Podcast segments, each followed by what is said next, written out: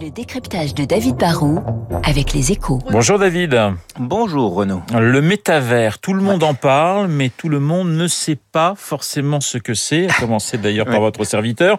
Alors c'est quoi ce nouvel univers qui fascine eh bien, les entreprises? Alors en, grec, hein, d'après Google, méta ça veut dire euh, entre autres au-delà, et le métavers, bah, c'est pour les champions du digital, le, nouvel univers numérique, le nouveau monde dans lequel vont se marier le réel et le virtuel. Aujourd'hui, le monde digital, c'est Internet et des applis sur nos smartphones. Mais, la prochaine étape, bah, c'est un univers bien plus immersif qui va ressembler au monde du jeu vidéo. Hein. Dans un jeu, on est déjà un personnage qui se déplace, qui court, qui tire, qui conduit. Bah, demain, on pourra plonger dans des univers avec un avatar qui nous ressemble et on ne fera pas que jouer. On pourra interagir, dialoguer, travailler, consommer, s'amuser.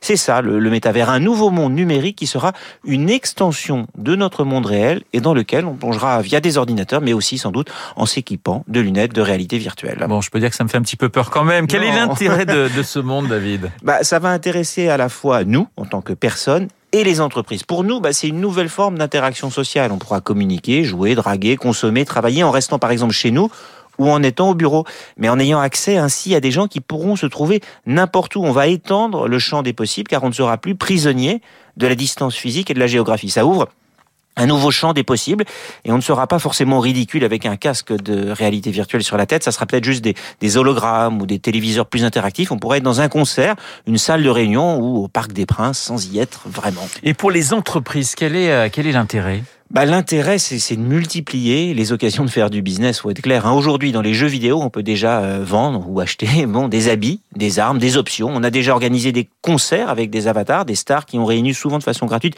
plus d'un million de personnes, ce qui est quand même énorme. Demain, on organisera peut-être très régulièrement des concerts qui seront payants. Alors, cela peut générer au final pas mal de chiffres d'affaires. Hein.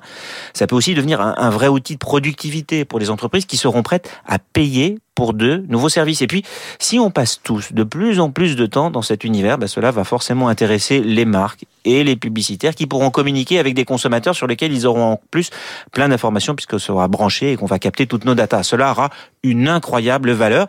Et ce n'est donc pas un hasard si Facebook a rebaptisé sa maison mère Meta et a bien l'intention de contrôler l'une des portes d'entrée vers au moins un de ces métavers, car il faut être clair, il y en aura plusieurs. Certains seront orientés autour du monde du travail, d'autres des loisirs, de la culture.